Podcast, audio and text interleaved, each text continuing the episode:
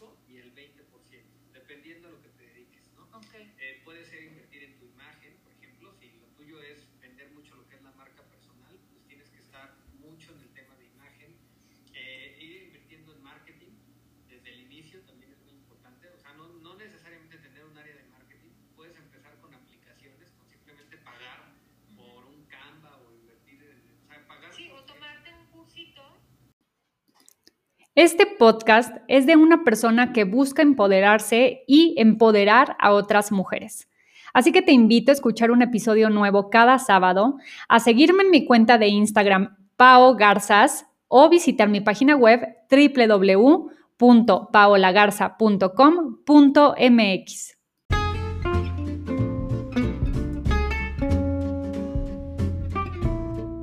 Hay cosas que solo las mujeres entendemos. El niño, el jefe, el esposo, me tengo que empoderar. Me está acosando, ya falta despensa. Mi amiga me juzga. Quiero y necesito emprender. Bienvenidos a la Divina Garza.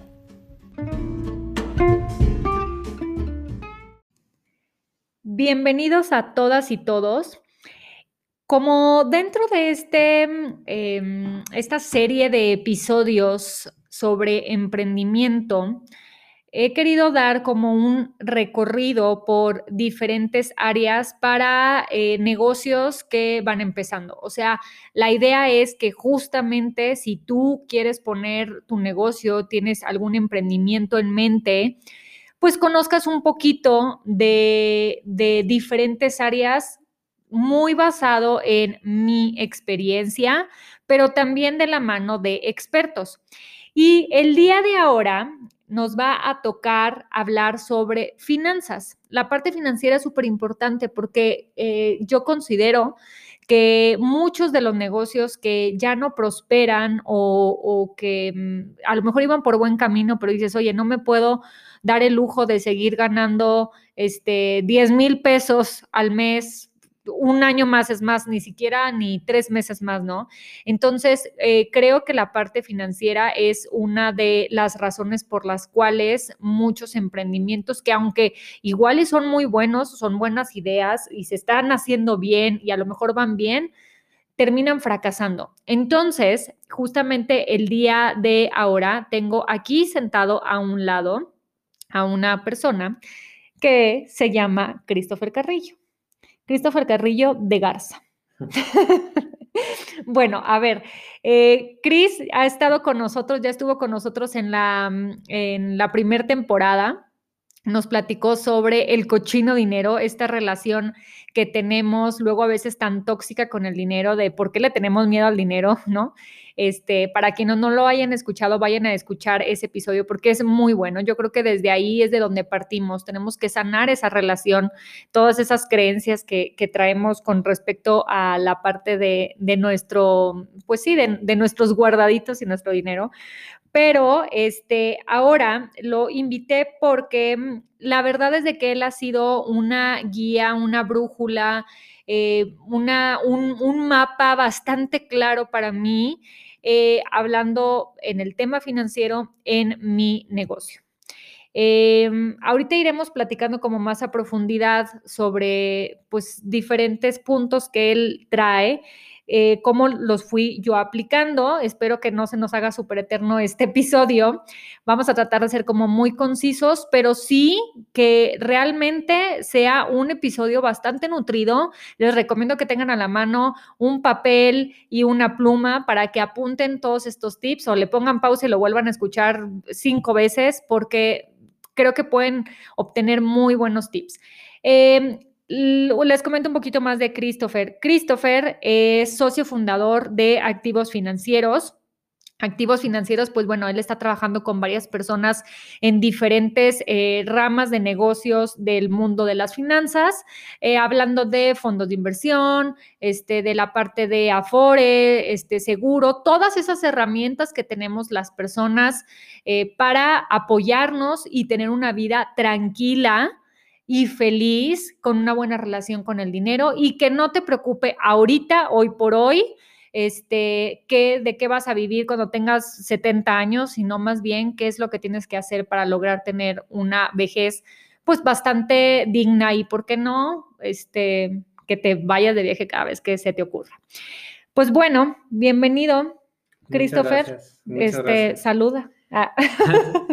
pues gracias por la invitación. En realidad la idea es eh, pues buscar aportar algo, compartir.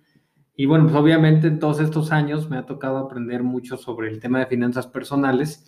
Pero bueno, ya desde hace algún tiempo también que fuimos, yo creo que aprendiendo juntos de esto. En realidad tenemos cinco años ya de trabajar juntos en el negocio de Paula Garza. Bueno, ya vamos para seis. Ya para seis, exactamente. Pero bueno, pues todo nace de, y si quieres nos vamos arrancando por el tema de los tiempos, porque vamos a platicar bastante. Sí, nos vas a platicar, nos traes como una guía este, rápida, ¿no? De 10 pasos. Es como un decálogo para financiero, para el emprendedor. Entonces, la idea es que les pueda compartir en 10 pasos, de la manera más clara posible, eh, qué es lo que vimos nosotros como, como pareja emprendedora eh, que podríamos compartirles a, ustedes y que, les puede dar una guía muy clara desde el día 1 hasta el día este, 3000, ¿no? En sí, pues los primeros años de su negocio, que son, digamos, donde como un bebé, ¿no? Que son, son los años a veces que te pueden forjar para el resto de la vida, hablando de los negocios, pues es también igual, ¿no? Como que los primeros cinco años, en realidad el 95% de los negocios quiebran en sus primeros cinco años. Entonces, ¿por qué? Porque requiere de, obviamente una estabilidad emocional, pero también una estabilidad financiera, ¿no? Entonces, si quieres, es un decálogo, nos arrancamos con el primer paso, si te parece bien. Entonces, lo primero, pues, es ver la viabilidad del negocio. Es decir, eh, hay que tratar de aterrizarlo, hay que, eh, una hoja de cálculo te ayuda muchísimo, algo muy sencillo. Primero, revisar la rentabilidad y el retorno a tu inversión. Se, lo que queremos buscar de inicio es, obviamente, todo arranca por un emprendimiento informal, después pasa a un emprendimiento formal y después la idea es que pase a, una empresa, a un grupo financiero incluso, ¿no? O a, un, a, un, a una cantidad de empresas que tú y a lo mejor tu familia puedan, puedan heredar y pues dejar un legado incluso para los nietos, ¿no? Eso sería como lo ideal, ¿no? O bisnietos, sí. ¿no? Para la familia. Pero a ver, cuando hablas, es que eh, vamos a tratar de desmenuzarlo un poquito más. Cuando hablas de ver viabilidad de tu negocio, es ¿a qué te refieres? O sea, yo, Paola, este, quiero vender, este, no sé, maquillaje, ¿no? Quiero dedicarme a vender maquillaje. Este, a, qué, ¿A qué conlleva el tema viabilidad?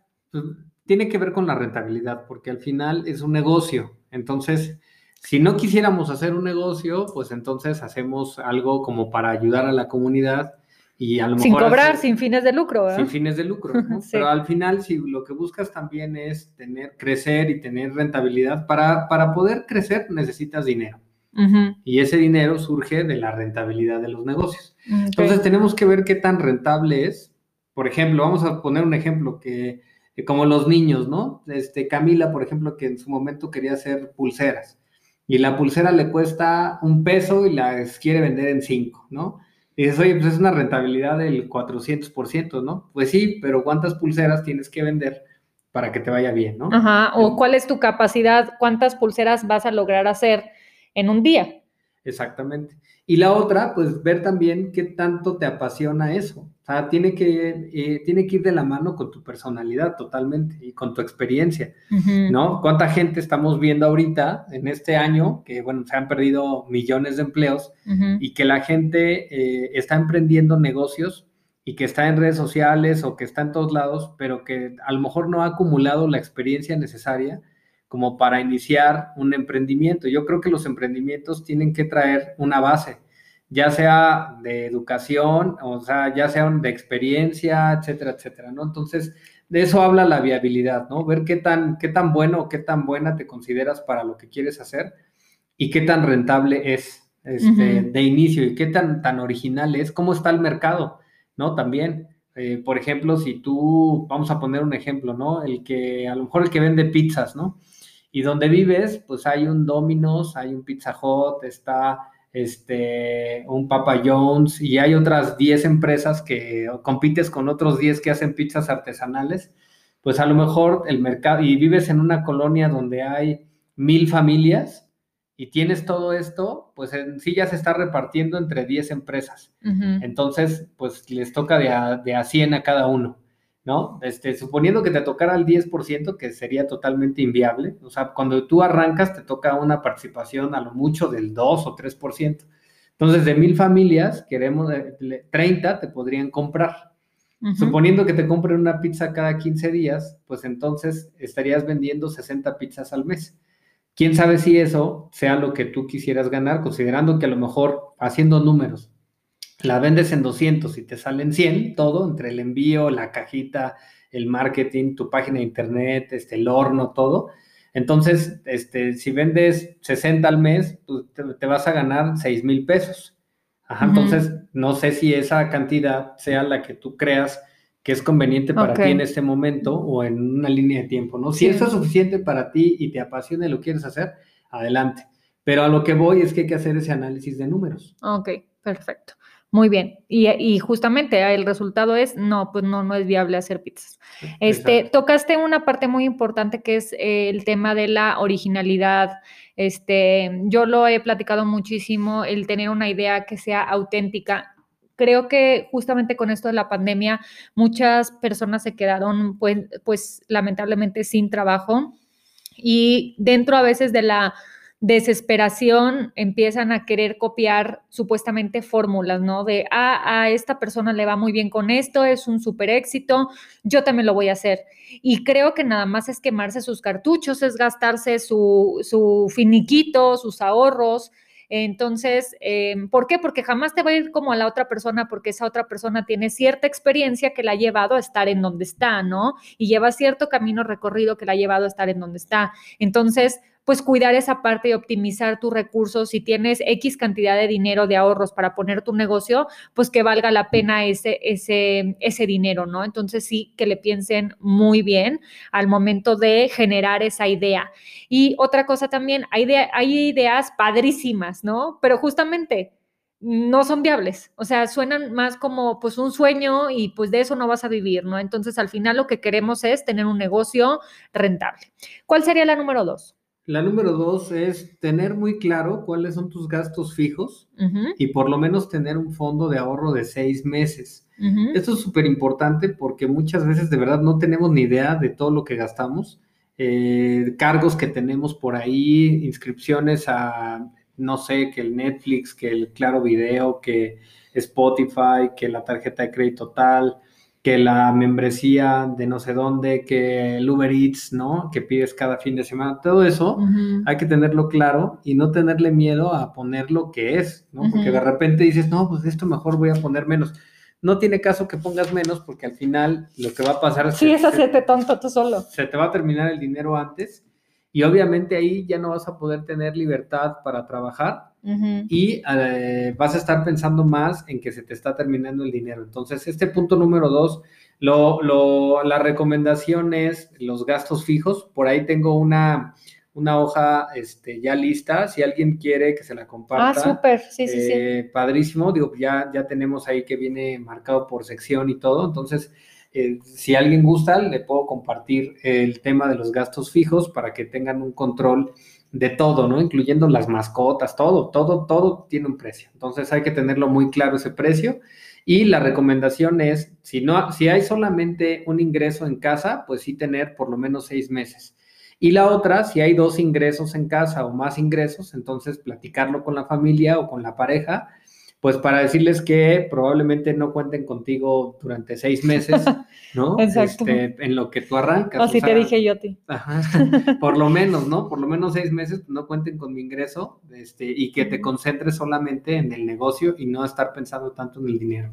En tus gastos fijos, ¿no? Yo puedo decir que eso a mí me dio, o sea, muchísima paz y me permitió concentrarme, dedicarle mi tiempo a capacitarme, para poder eh, hacer algo sólido. Eh, de no haber sido por eso, no inventes. Hubiera estado yo bien preocupada, este, por, este, ay, me toca pagar, este, no sé, esta, esta estos servicios que yo los tengo que pagar, etcétera. O sea, pues no, ¿no? Este, digo, obviamente sí habían ciertos gastos este, que eran míos y punto y nada más míos, pero de ahí en fuera podía estar tranquila. Entonces, al final no te desconcentras del el objetivo.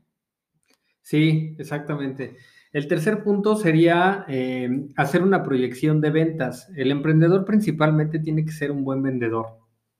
Si no hay ventas, no hay negocio. O sea, principalmente las ventas es el, corazón de tu negocio, es lo que hace que, que, todo se mueva. Y debemos de generar una proyección, ¿no? Me acuerdo que en su momento nosotros hicimos la nuestra hace casi seis años, donde arrancas con números pues muy modestos, ¿no? Dices, oye, pues voy a vender tres piezas ¿no? Y lo importante aquí es ponerle un aumento eh, cada mes, ¿no? Y decir, pues me voy a poner una meta que sea eh, alcanzable, pero que también sea retadora, ¿no? Las metas deben de tener esas dos, esas dos cosas, tienen que ser alcanzables y retadoras. Y ponerla en una línea de tiempo, en este caso le hicimos, a, me acuerdo, cinco años, y los números que se hicieron de inicio, cuando tú ves al año cinco, dices, hombre, o sea, se ve padrísimo, ¿no? Y el Excel te aguanta lo que sea. Sí, es súper satisfactorio ver, eh, hasta, en mi caso, hasta parecías brujo, pues.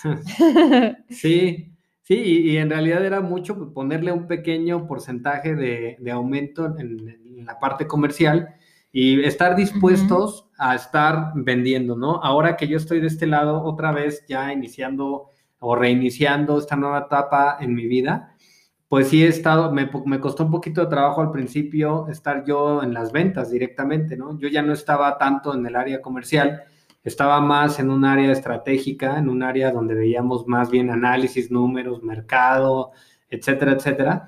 Pero el, empezar en esta nueva etapa, pues es empezar otra vez este, del área comercial.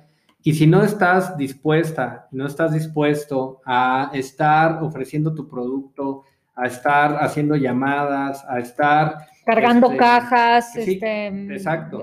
prospectando. Y eres todólogo, ¿no? O sea, aparte de, ser vendedor, también eres el de servicio a clientes y eres el repartidor, ¿no? Eres este, de todo, ¿no? Y si estás en casa y con pandemia, pues también eres mamá luchona, papá luchón, de todo eres, ¿no? Exacto, sí, totalmente. Pero las ventas sí creo que es el corazón de esto y obviamente ponerles un, una meta y una meta de aumentarlas y tener claro que es la única manera en la que crece un negocio. Ajá, y que no se te olvide que tuviste esa meta, ¿no? Porque clásico que haces al principio, como los propósitos de año nuevo, ¿no?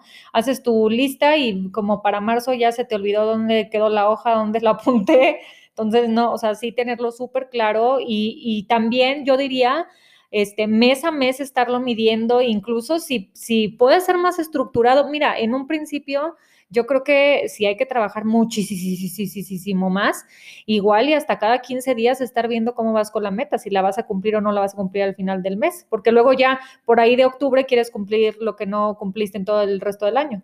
Sí, sí, las metas las tienes que estar revisando de inicio cada semana, ya posteriormente cada mes.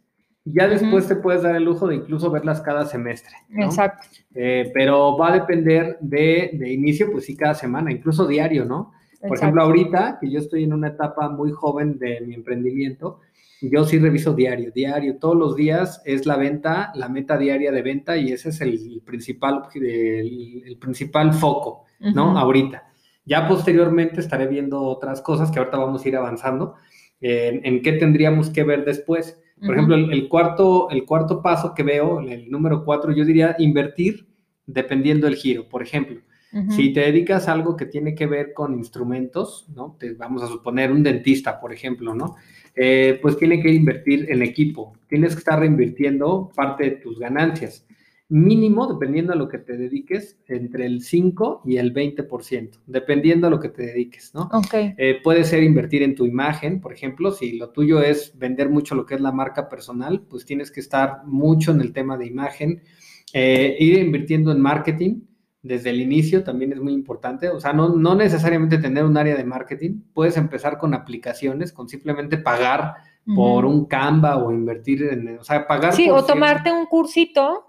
Sí. ¿No? Un, un, cursito de vez en cuando, este, o invertir tiempo en meterte a en Google, en YouTube, o sea, creo que hay muchísima información sin costo y ya nada más te pagas el Canva Pro o no me acuerdo cómo se llama, este, y listo, ¿no? O sea, y, y así se empieza, así empieza todo, o sea, no quieran tampoco empezar este, a pagarle al de marketing, al asistente, al chofer, porque no, no hay finanza que aguante. No, te voy a decir algo, en realidad esos son muchas veces pretextos para no arrancar. Exactamente. O sea, cuando tú dices, es que no tengo bien este, a mi área o alguien que me ayude en mi marketing, no tengo mi contador, no tengo este, mi página, ¿no? ¿Cómo voy a arrancar? Pues, o sea, en realidad está el ejemplo de Amazon, ¿no?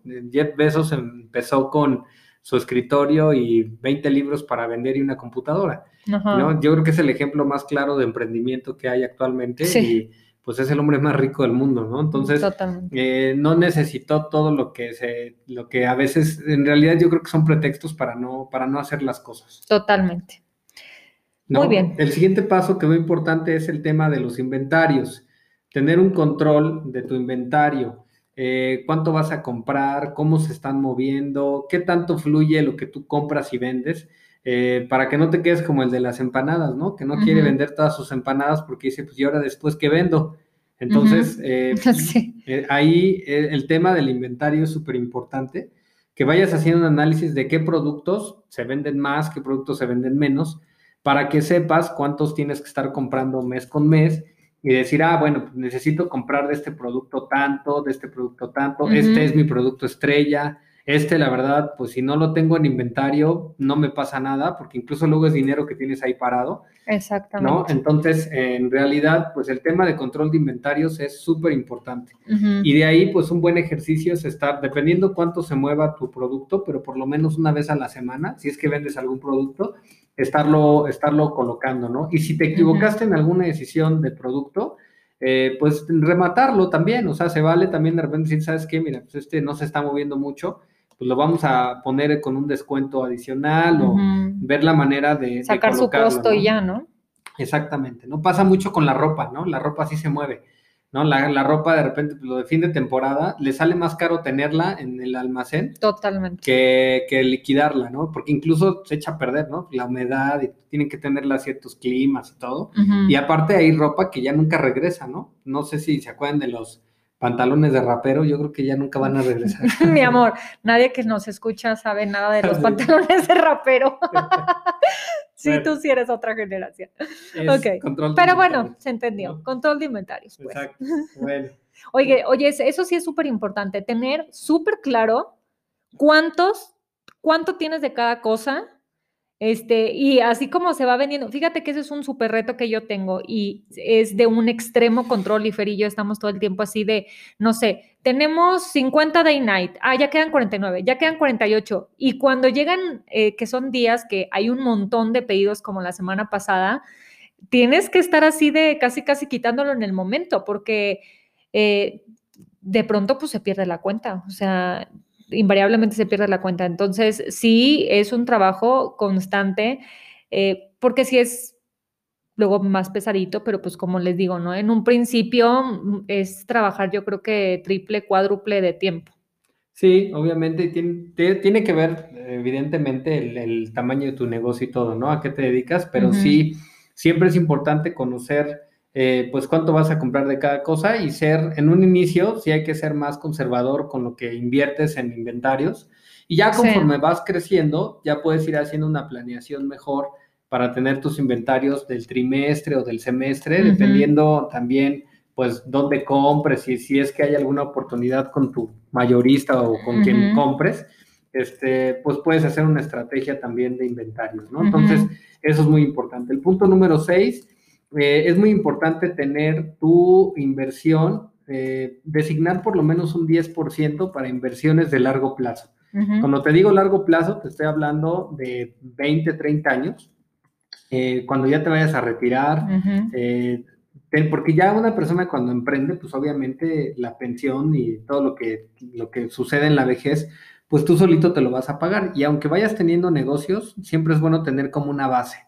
Entonces, ahí una sugerencia, pues, es invertir el 10% de lo que vayas ganando, pasando esos seis meses de punto de equilibrio, estar invirtiendo algo en tu retiro, en inversiones de largo plazo, en la educación de los hijos.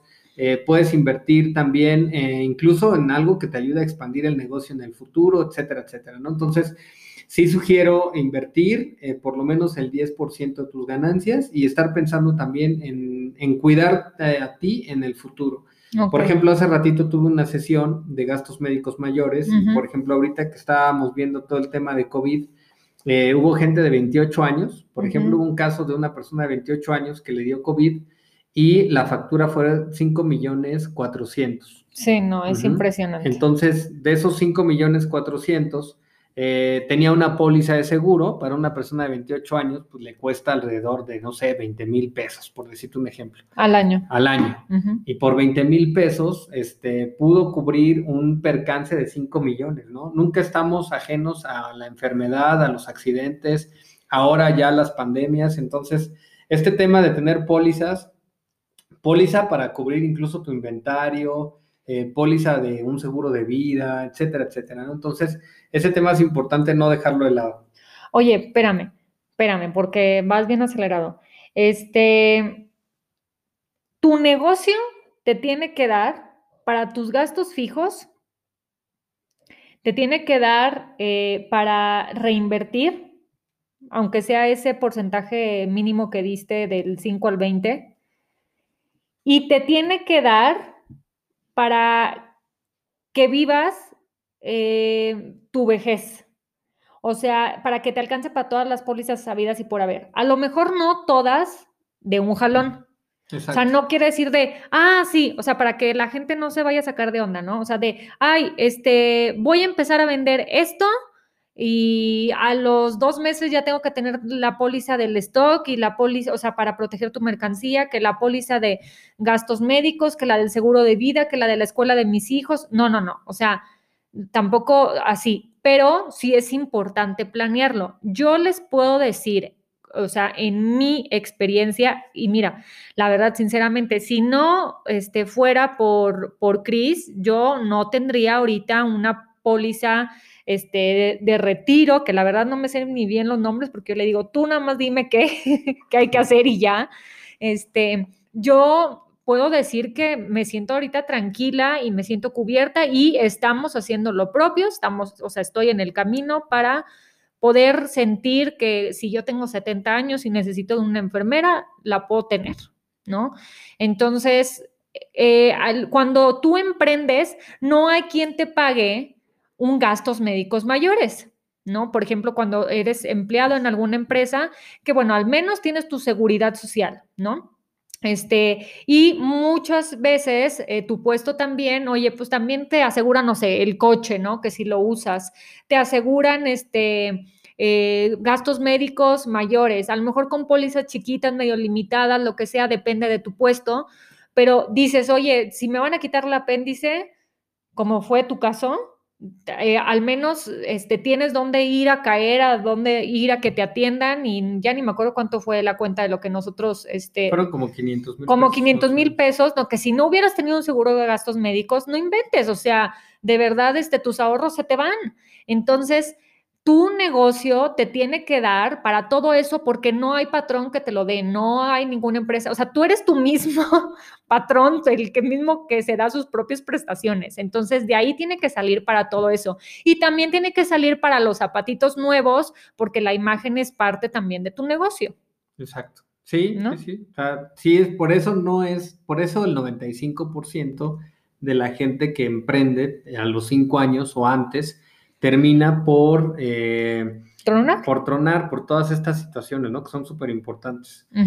o, luego se gastan todo este, en zapatitos nuevos y, dejan de lado esas otras cosas importantes que, o sea, que son para afianzar tu negocio. Sí, o, como dicen, te terminas comiendo la utilidad. Exactamente. Eh, no te da tiempo de reinvertir y entonces ahí es donde todo se complica, ¿no? El otro tema es el apalancamiento a través del acceso al crédito. Es muy importante tener acceso al crédito y es muy importante saber manejar los créditos. Por ejemplo, en el tema de una persona que emprende, eh, vamos a suponer que te, tienes una tasa de un crédito de un 40% anual, Y tu tasa de rentabilidad de lo que tú vendes es del 40% también. Si, si tú le das la vuelta al inventario cuatro veces al año, por decir un ejemplo, entonces sí te da oportunidad de, obtener un crédito, de apalancarte y de poder eh, sacarle eh, beneficio a ese apalancamiento. Las palancas te sirven para dar más fuerza. Ese es el término del apalancamiento. En el, crédito le da más fuerza a tu negocio. Obviamente tienes que saber para qué es el crédito. Bien manejado. ¿no? Tienes que tenerlo bien manejado. Vas a decir, bueno, voy a invertir en qué y cuánto me va a dar de retorno. Si, si lo tienes muy claro, pues no, no esperes más y utiliza el crédito. Si no lo tienes tan claro, entonces espérate un tiempo y ya de cuando sea el momento, puedes utilizar el crédito cuando tengas muy claro como para qué lo, cómo te podría beneficiar o cómo te podrías apalancar del crédito. Pero, por ejemplo, este ejemplo que te doy es muy sencillo, ¿no? Te apalancas comprando mercancía.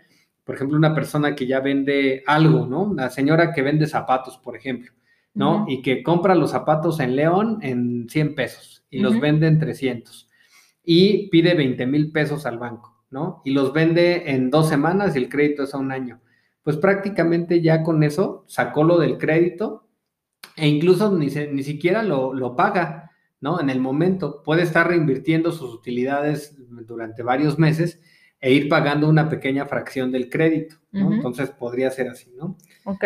Este, si quieres nos vamos al siguiente punto. Muy bien, vámonos al siguiente punto. Ok, bueno, otro tema que también es fundamental y más ahorita es el tema del marketing digital. La vez pasada, cuando grabamos el, capítulo anterior, me acuerdo que te decía que eh, la pandemia estaba todavía joven en aquel momento y sin embargo ya se veía venir que se había adelantado 10 años todo. O sea, esta pandemia vino a adelantar 10 años todo, sobre todo en cuestión digital. Entonces, em, todo lo que es marketing digital, todo lo que son contenidos, eh, prácticamente si no estás en plataformas, en redes sociales, es muy difícil ya que pueda prosperar cualquier negocio. No, no existes. No existes. Entonces, en realidad sí, el tema del marketing digital me parece que es de las primeras áreas de expansión en, las que uno debería de contratar, porque por más que uno sea creativo y por más que uno entienda o crea que entienda las redes, necesitas de un equipo, de alguien que te apoye con eso. Entonces, eh, porque aparte digo, aunque lo entiendas muy bien, pues sí te absorbe un tema de tiempo. Entonces, sí es muy importante tener, eh, a lo mejor no una agencia, hay muchísimos asesores independientes también con los que puedes arrancar. Eh, y esto ya vendría siendo pues una etapa en la cual eh, pasando, no sé, yo creo que en tu caso pues pasaron como dos años, ¿no? Para que, no, como tres años. No, Para, este. O cuatro años. No, no, no, no, no. No, a ver, para la primera vez que yo trabajé con una agencia fue el año pasado. Sí. fue el año pasado, o sea, ya habían pasado cinco años. Fue justamente cuando cumplí cinco años que dije, necesito quien me ayude. Eh, aquí va un consejo este, propio que nos quitemos ese chip de la mente de, ay, voy a poner un negocio y mi negocio está creciendo y entonces ya necesito tipo el asistente, necesito el chofer, necesito el de recursos humanos, necesito el de sistemas, necesito el de, no sé, finanzas, el de marketing, necesito el, o sea, porque eso para empezar ya no se usa. O sea, o el, o el contador, ¿no? Eso ya no se usa. O sea, lo que podemos hacer es apoyarnos de otras empresas independientes y contratarlos este, por fuera, ¿no? O sea, a ver, tú me haces la contabilidad mes a mes, yo te pago, ¿no?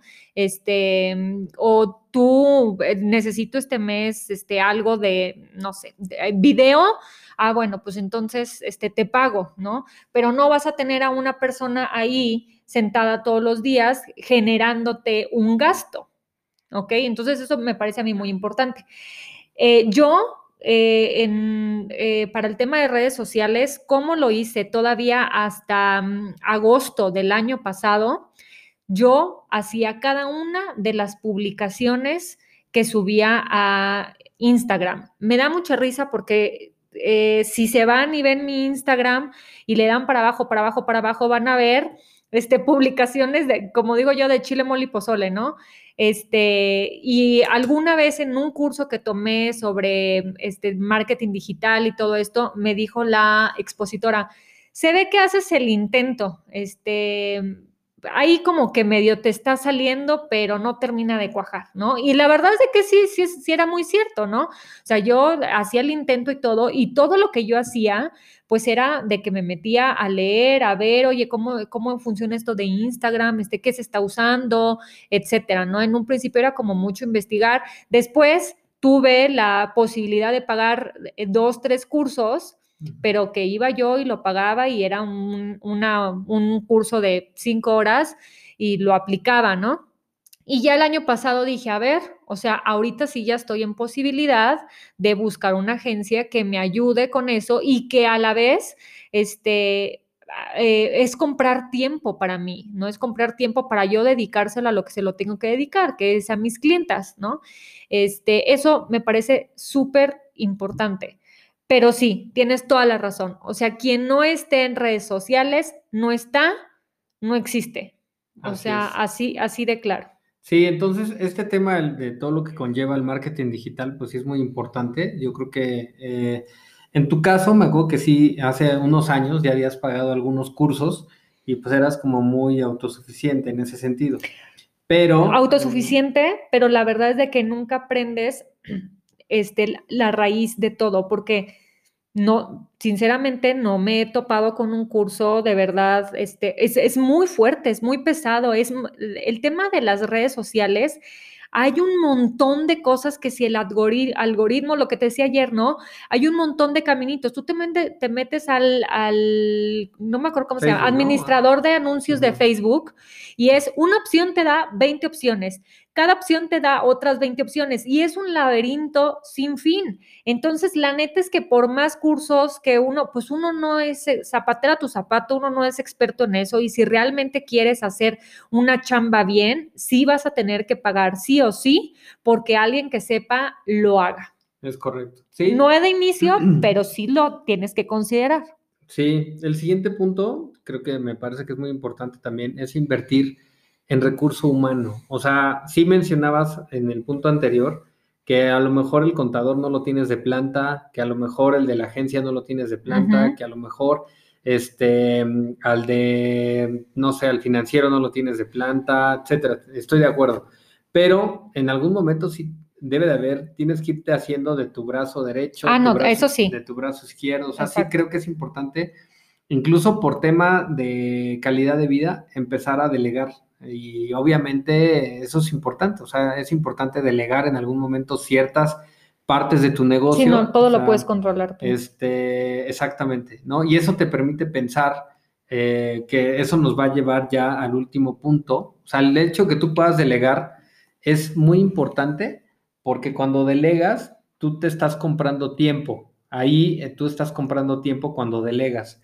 Y cuando tienes tiempo, entonces te da oportunidad de ver, cuando estás en la operación, pues ves el árbol, ¿no? Pero cuando ya tienes tiempo, puedes ver el bosque. Entonces, el, tema de, delegar, el de tener a gente de confianza que esté, no, no, no puedes delegar todos tus procesos, este, eh, porque entonces ya yo creo que hay parte del negocio que siempre uno tiene que estar involucrado, que tiene que ver con tu esencia, con, lo que es un emprendedor, que al final pues, la gente también muchas veces sigue tu marca por quién eres tú, ¿no?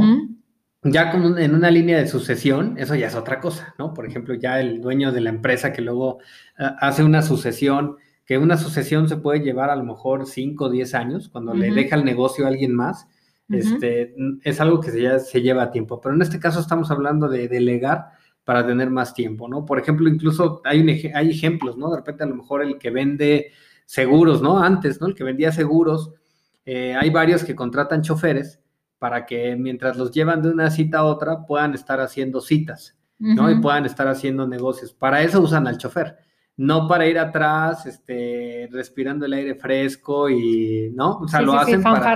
¿no? Exacto, lo hacen para que el negocio siga creciendo. Entonces, ese sería nada más el mensaje. O sea, contrata a alguien para que tu negocio siga creciendo. Ajá, ese, eso, eso, es la, eso, eso es otra palanca. La gente te sirve ¿no? También, aparte que les enseñas y los desarrollas, también es para que crezcan, ¿no? Y otro, otro tema importante es que el recurso humano tiene que rotar, o sea, o, crece o, emprende o se va, ¿no? O sea, también es importante porque también le hacemos daño a la gente cuando las tenemos, te estoy hablando, no, sé, de tres, cuatro años, ¿no? La gente tiene que estar este, en constante movimiento, porque si se estanca, la gente ya no se convierte en una inversión, sino se, invierte, se puede convertir en un, en un costo en un gasto, ¿no? Perdón, ya no deja de ser un costo para convertirse en un gasto, ¿no? Cuando el recurso humano lo tienes en una zona de confort, este, también a la gente hay que hacerle retos, hay que, ¿no? Y obviamente, pues todos tenemos que tener un tema de rentabilidad como personas, es normal, está bien, ¿no? Sin perder el lado humano, ¿verdad? Sí, tota-, totalmente de acuerdo, ¿no? y al final este, qué padre que los negocios puedan dar para que, para que pues empieces a contratar gente y así, ¿no? Eh, por ejemplo, una vez más, eh, digo, pongo mi caso porque pues es en lo que es lo que tenemos aquí, ¿no? De primera mano. Este, pero yo tenía mi, tenía una chava que me ayudaba, mi asistente, el año que antepasado, em, ya después X se, se, fue este, del país, etcétera, ¿no? Este, después tenía otra asistente, este, pero pues llegó COVID y pues al final ya no pudimos trabajar este, juntas y las cosas se pusieron feas, etcétera. Muchos de ustedes saben que yo trabajo desde mi casa. Entonces, pues no es lo mismo como estar yendo a una oficina este, a este, estar recibiendo personas en tu casa y ya de pronto tener a cinco personas trabajando en tu casa, ¿no? Este, y menos en esta situación de COVID en donde pues todos empezamos a estar en casa, o sea, mi hijo a tomar clases en la casa, está la bebé, mi esposo también pues trabajando desde casa, yo trabajando desde casa, y entonces ahí fue donde llegó Fer. Este, que Fer justamente, pues sí, se está convirtiendo en mi mano derecha. Además hace su trabajo como con, con muchísima entrega y muchísimo cariño. Y a mí algo que siempre sí me ha costado muchísimo y lo acepto es delegar porque al final, este, pues creemos que nadie va a hacer las cosas con la misma pasión que nosotros, que, eh, y el consejo que yo siempre doy es, oye, es tu negocio y nadie le va a tener a tu negocio el amor que tú le tienes a tu negocio, ¿no? Pero al final creo que también ese tipo este, de, de amor y cariño uno se los... Eh, se los transmite a la gente que trabaja con uno y hay que confiar en las personas porque eh, eso quiere decir que estás confiando en tu reclutamiento, en que sabías perfectamente en qué actividades necesitas que te apoyen. Eso es súper importante. Hay gente que no sabe ni, ni qué reclutar, ni cómo reclutarlo, ni, ni para qué reclutarlo, ni qué pagarle, ni absolutamente nada, porque ni siquiera tiene claro los procesos en sus negocios. Entonces, primero tienes que tener súper claro los procesos en tu negocio, ver, a ver, en mi negocio este, se hace esto, esto y esto y esto y esto, y esto lleva a hacer esto otro, y del punto A nos vamos al punto B, y del B al C, y así tienes que tener como muy claro, este, eh, digamos, como el orden, eh, tu logística, y entonces ahí es definir qué tareas son las que necesito, en las que necesito apoyo, qué tareas son las que yo necesito delegar y qué tareas no voy a delegar. Por ejemplo, yo no he delegado nunca este, la parte del diagnóstico. Eso no lo he delegado este, y yo creo que eso no va a suceder. Entonces, em, pero sí puedo delegar la parte de el inventario, pero sí puedo delegar la parte de este, la contabilidad. ¿no? Entonces ya hay un despacho que se encarga de la contabilidad, pero sí puedo delegar la parte de este, ponerme a hacer este, imágenes en Canva. No, la verdad eso no lo voy a hacer porque aparte ni lo, lo hago tan bien como debería, ¿no? Entonces, este, pues sí, eh, en este caso, en, mi caso, bueno, Fer ha venido a, ayudar mucho en esa parte y bueno, empezó con medio tiempo y ahorita ya está turno completo, ¿no? Es correcto. Y es importante, creo, también darte cuenta en qué momento tu negocio ya te está pidiendo este, que te cambies de maceta. platicaba con Fer que es como una plantita que la tienes en una maceta chiquita, tú misma la estás obligando a que siempre esté chiquita, ¿no? ¿Qué pasa si esa plantita la cambias a una maceta más grande? Pues las raíces todo se expande, ¿no? Crece. Entonces, este, es importante conocer tu negocio para saber cuándo cambiar tu plantita de maceta. Sí, es que en realidad también el recurso humano y los recursos también tecnológicos, no hay que dejar de lado también la automatización de procesos. El diseño, por ejemplo, de una aplicación nos ayudó a, incentivar, a, más bien a mejorar los tiempos y la experiencia del cliente en un proceso de lo que lleva tu negocio, ¿no? Pero hay otra parte también, que es una parte humana, que también puede haber personas que son dueñas del proceso. yo creo que lo que le tiene mucho miedo la gente es cuando en lugar de delegar el proceso, delegas el negocio. Entonces ahí sí ya corre riesgo tu negocio, ¿no? Está el clásico ejemplo, a lo mejor de la señora que pone la estética o de la chava que pone la estética, contrata a una chava que corta muy bien el cabello, pero, y aparte ella platica con los clientes y, se hacen súper amigas, y entonces la chava de repente dice, ¿por qué no pongo mi propia estética? Y se lleva a todos los clientes, ¿no? Sí. Este, ¿Por qué? Porque aparte lo hace bien, lo hace bien y la relación con los clientes la, la tuvo ella.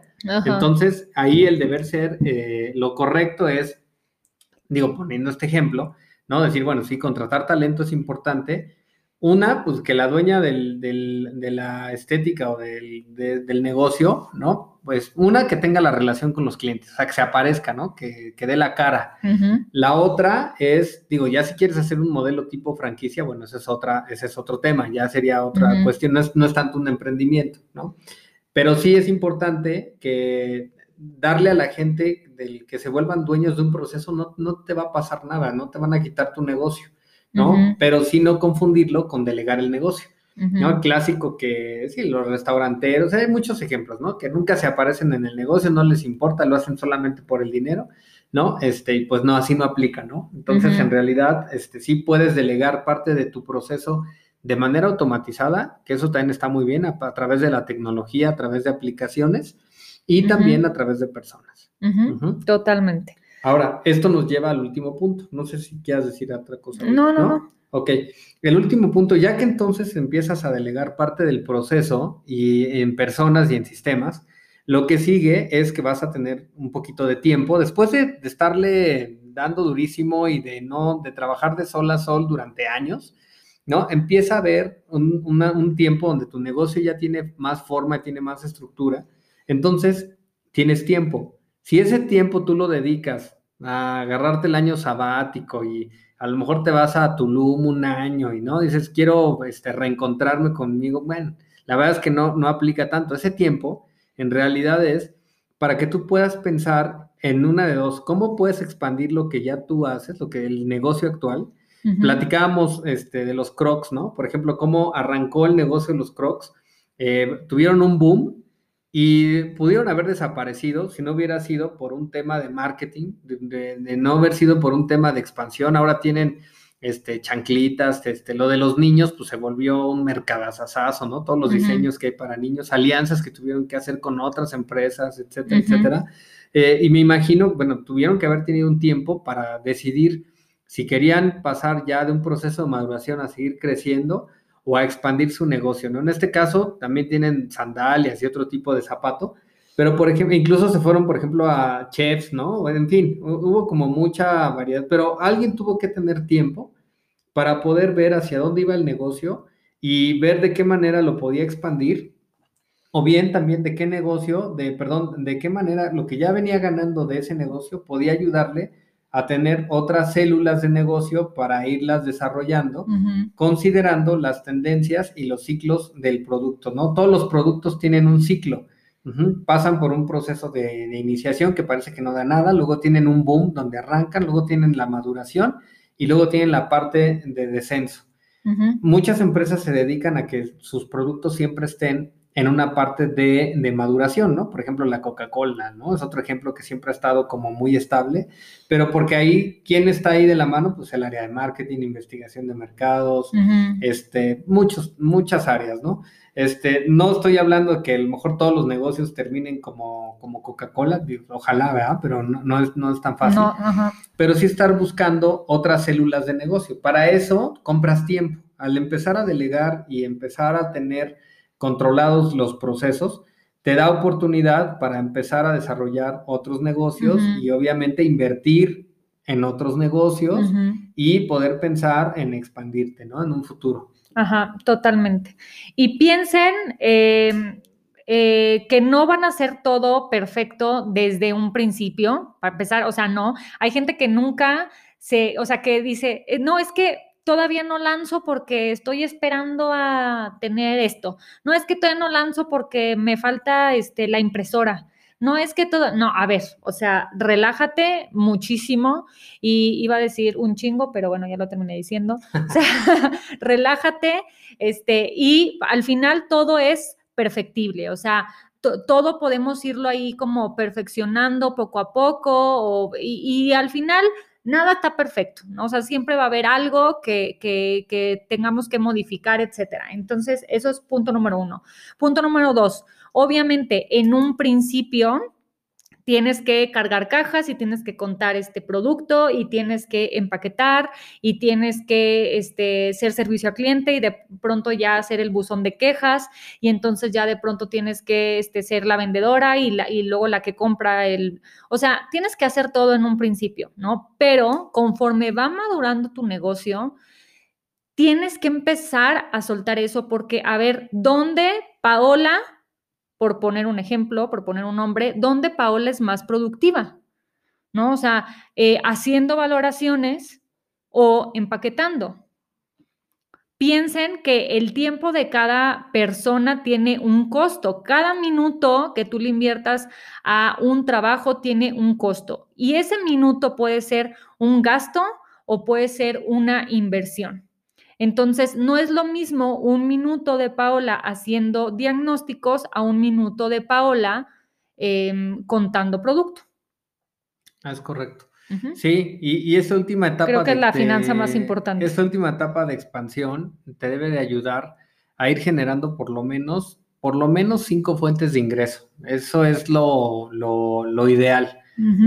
O sea, hay que ir invirtiendo en decir, ah, bueno, pues ahorita tengo la parte del negocio uno, ¿no? Por ejemplo, yo me arranqué con cuatro al mismo tiempo, pero porque ya tenía la experiencia en las cuatro, ¿no? Entonces, por eso me arranqué con la parte de inversiones, me arranqué al mismo tiempo con la parte de seguros, con la parte de Afore, con la parte de crédito, porque es algo donde ya había años de experiencia y donde ya había personal que, conocía, ¿no? Las relaciones como para poder arrancar estas cuatro y, estoy en búsqueda de una cinco, ¿no? De una quinta. O sea, la verdad es de que el tema de eh, mezclar productos con servicios también es, un, es algo bueno. O sea, no nada más dedicarte a vender puros servicios, sino en su momento también entrarle a los productos o viceversa. O sea, si vendes productos, también ir pensando en generar alguna fuente de ingreso extra a través del servicio. Entonces, pues eso sería como, como la cuestión que tiene que ver con las finanzas, con, el emprendimiento. De inicio arrancamos como un emprendedor informal. Yo creo que todo el mundo arranca así. Este, ahorita está el concepto de las nenis, ¿no? Que son muchas mujeres que se dedican a vender productos este, en redes sociales y, y que es algo muy honorable pero en su momento se deben de volver en emprendedores formales, deben de darse de alta ante Hacienda, deben de dar de alta sus marcas, deben de dar de, deben de pagar por un contador, etcétera, etcétera. O sea, conforme va pasando el tiempo, te tienes que volver un emprendedor formal y el siguiente, la, siguiente, el siguiente paso es ya volverte una empresa y después ya todo un consorcio, ¿no? Entonces, pues no crean que los consorcios nacieron así, ¿no? O sea, las grandes empresas no, no nacieron de un día a otro. No, empezaron chiquitas. Empezaron y todo empieza también igual con la parte comercial, con la parte de querer vender cosas, con la parte de, de eh, obviamente que tú creas en tu producto y eso, digo, eso es otro tema, ya es más de, del área comercial, pero sí, eh, puedes ir creciendo en todos los sentidos, no nada más es vender más, sino también irte eh, formalizando en la industria, porque eso te va a permitir también dar más empleo, te va a permitir también acceder a otro tipo de crédito, ya mucho menos, o sea, crecer ya y usar palancas mucho más grandes, ¿no? Un, crédito personal te puede dar 300 mil pesos, pero un crédito pyme te da 10 millones de pesos. O sea, para que veamos el, la, diferencia entre el tener acceso como un emprendedor informal o ya una persona física o ya una empresa. O sea, son, eh, son abismales las diferencias, ¿no? Igual las responsabilidades, pero bueno, ojalá eh, les sirva eh, todo esto que platicamos el día de hoy. Y bueno, pues no sé si quisieras comentar algo más. Yo nada más este, puntualizar dos cosas así súper rápido antes de que se nos acabe el tiempo. Este, me parece que de lo que tienen que tener siempre bien metido en su cabeza es que deben de tener un ahorro que les dé para seis meses, lo que mencionaste, tú lo mencionaste, y dos, que no se quemen las ganancias. Ese dinero se tiene que reinvertir porque mucha gente le cae el dinero de, ah, pues sí, vendí, no sé, este, 50 mil pesos ay, este, es mi dinero, este, es mi utilidad, este, te invito al restaurante y te compro esto y, vamos a comprarnos no sé qué. No, no, a ver, espérate. O sea, con calmita. No todo es tu utilidad. O sea, de ahí tiene que salir primero para reinvertir. Si no, se friega tu negocio y no va a durar ni un, ni un año, ¿no? Pues muy bien, platícanos de, bueno, o danos más bien tus redes sociales y este, ahora sí que para qué eres bueno, para la gente que, quiera pues saber más de ti. De, inicio ahorita lo de mis redes está pasando por un proceso todavía de marca personal y todo este rollo, pero ya la página ya está lista, entonces... Está en construcción. la página ya, ya, está lista. Ya está lista, entonces eh, por ahí me pueden contactar la página es www.activosfinancieros.com, activos con Z. Em, y bueno, por ahí hay una parte de formulario donde si ponen sus datos me, pueden contactar. O bien, igual, este, por, eh, el Instagram, igual por ahí lo, tenemos. Está eh, cris.activos, así me, me encuentran. ¿O algún correo? Correo, este, Christopher, con CH y PH, como a la, como se escribe en Estados Unidos, arroba activosfinancieros.com. Activos siempre con Z. Siempre con Z, porque es la voz del dinero. Es la voz del dinero. Exacto. Ay, joder. Oye, este, y del formulario ese que nos dijiste, ah, no, no era formulario, la tablita de Excel para organizar como gastos y todo esto, si la gente lo quiere, te puede escribir a este tu correo electrónico. Por correo y se las envío. Y que, y se las envía. Muy bien. Pues perfecto. Pues creo que dejaste mucha chambita. Este, y está bien. Yo les pido, por favor, que escuchen este episodio con calma. No van a cachar todas las cosas y todos los puntos a la primera. Entonces, la recomendación sería que lo escuchen varias veces y, por favor, compártanselo al emprendedor más cercano que tengan, no sean envidiosos. es súper importante informarle a la gente y más en estos momentos en donde de verdad se están disparando este, los, los emprendimientos, pero como también hay mucha desesperación y falta de, liquidez, falta de dinero, este, pues puede nada más terminar este, con un desgaste tanto económico como, como emocional, físico, mental y pues eh, no está padre, ¿no? Entonces, pues esta es una guía este, bastante clara y sobre todo, lo más bonito, gratuita. Entonces, pues muchas gracias. No, gracias a ti. Maybe. Ya vámonos a dormir ahora sí, ya. Se sí, que ya, es, un poco tarde, pero les mandamos un abrazo con mucho cariño. Y acuérdense que aunque a lo mejor empleo no va a haber mucho, pero trabajo hay demasiado todo el tiempo. Así es que hay mucho trabajo por hacer todo el tiempo. No, no se desanimen y les deseamos todo el éxito del mundo. Así es. Bueno, pues nos vemos. Bye.